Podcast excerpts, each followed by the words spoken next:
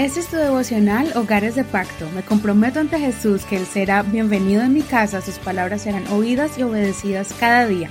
Mi hogar le pertenece a Él. Julio 18. Desertores, redimidos y divisores.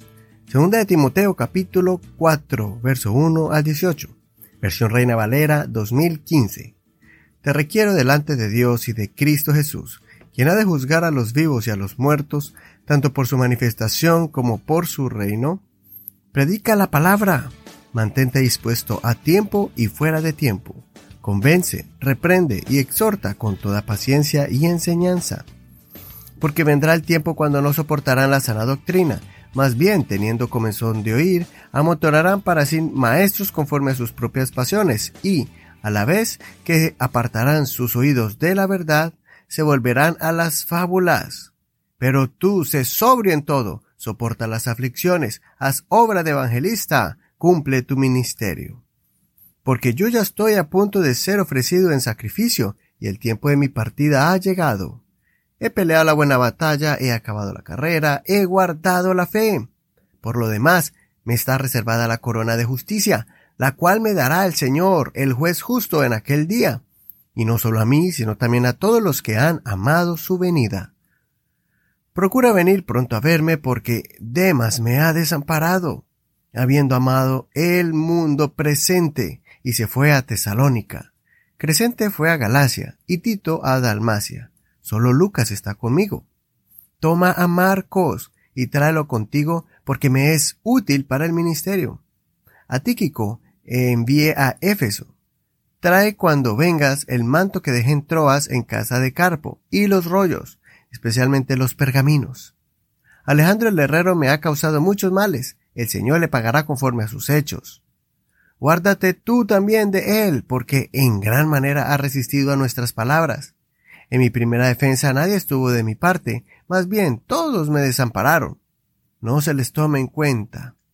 Pero el Señor sí estuvo conmigo y me dio fuerzas para que, por medio de mí, fuera cumplida la predicación, y que todos los gentiles escucharan. Y fui librado de la boca del león. El Señor me librará de toda obra mala y me preservará para su reino celestial. A Él sea la gloria por los siglos de los siglos. Amén. Estamos llegando a la conclusión de la segunda carta de Pablo a Timoteo.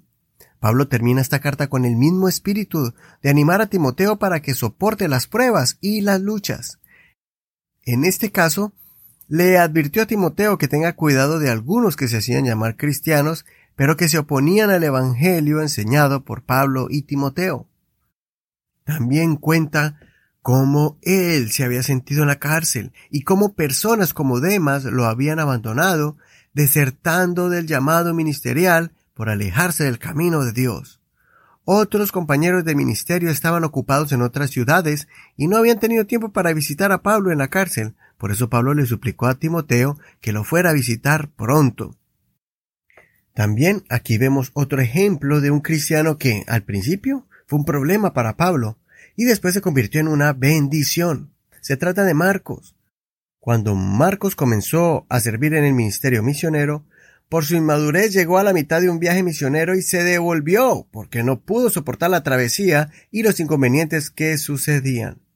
Por eso, cuando Pablo y Bernabé viajaron en su segundo viaje, Bernabé quería llevar a Marcos, pero Pablo no quiso. Se separaron y cada uno programó un viaje misionero, cada uno por su lado llevó a otro acompañante. Pasaron los años y ahora vemos a Pablo en la cárcel pidiendo la visita de Marcos, redimiéndolo de su pasado y de la marca de desertor que tenía. Pablo testificó cómo Marcos se había convertido en un gran apoyo para el apóstol.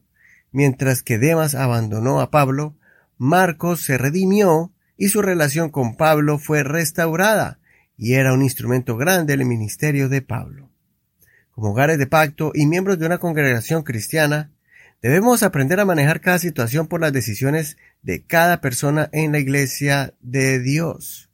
Mientras unos abandonan el camino de Dios o van a, a abandonar sus ministerios, otros van a ser restaurados y van a hacerlo mejor que antes.